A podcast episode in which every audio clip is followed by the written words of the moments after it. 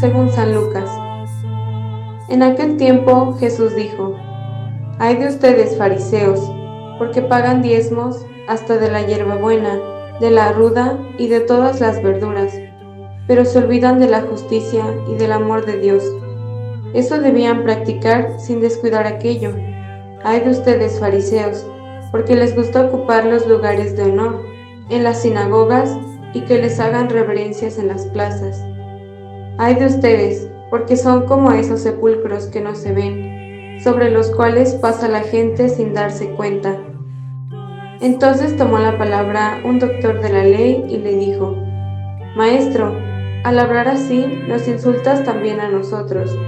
Entonces Jesús le respondió, Hay de ustedes también, doctores de la ley, porque abruman a la gente con cargas insoportables, pero ustedes no las tocan ni con la punta del dedo.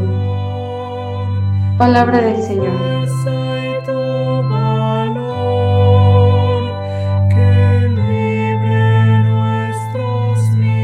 Muy buenos días queridos hermanos en Cristo Jesús.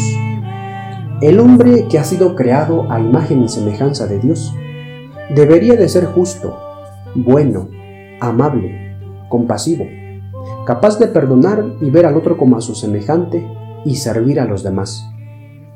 El texto que hemos escuchado, según San Lucas, nos muestra la realidad de los tiempos de Jesús.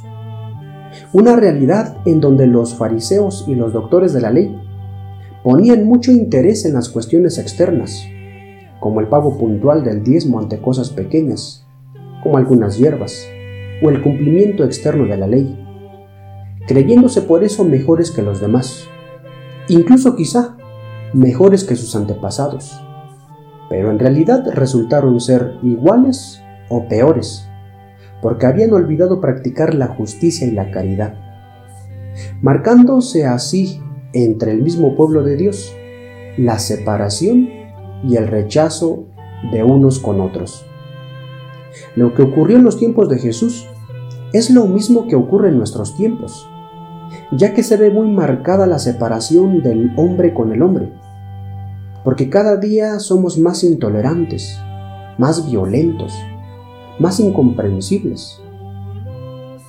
Como ejemplos, pongo aquellos hombres o aquellas mujeres que ante su actitud intolerante, altanera, desesperada, han recibido en las redes sociales el título de ladies o o de aquellos que les resulta más fácil sacar el teléfono celular y grabar la pelea de su amigo o de algunas personas antes de querer evitar la pelea.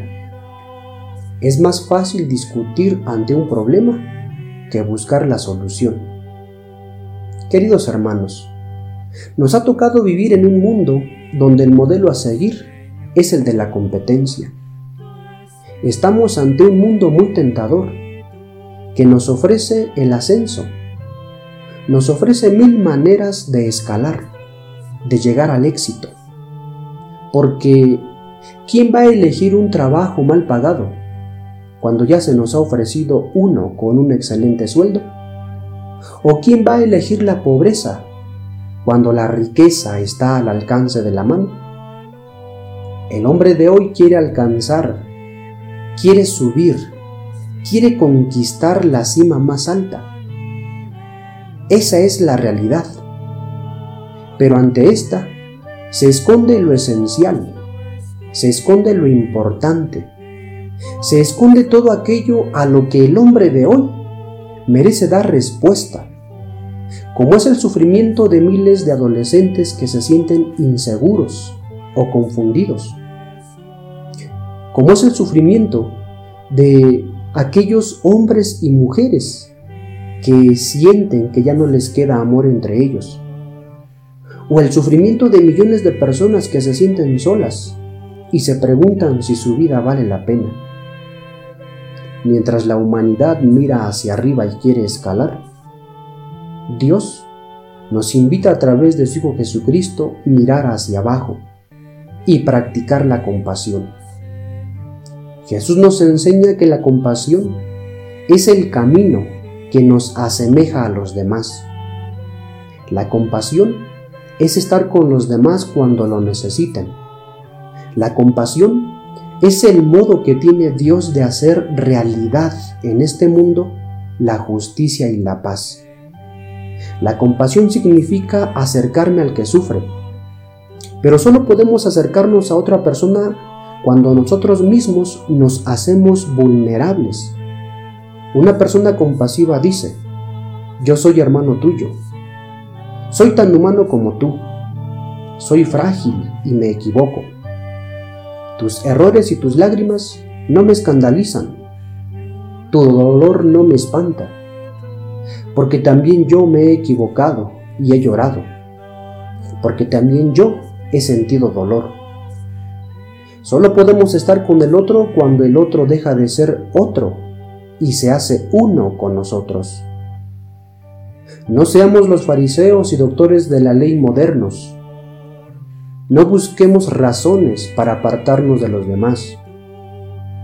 Acerquémonos a Jesús en la oración y reflejemos a través de nuestras vidas que sí estamos hechos a imagen y semejanza de Dios en la práctica de la justicia, de la bondad, de la amabilidad, del perdón y la compasión.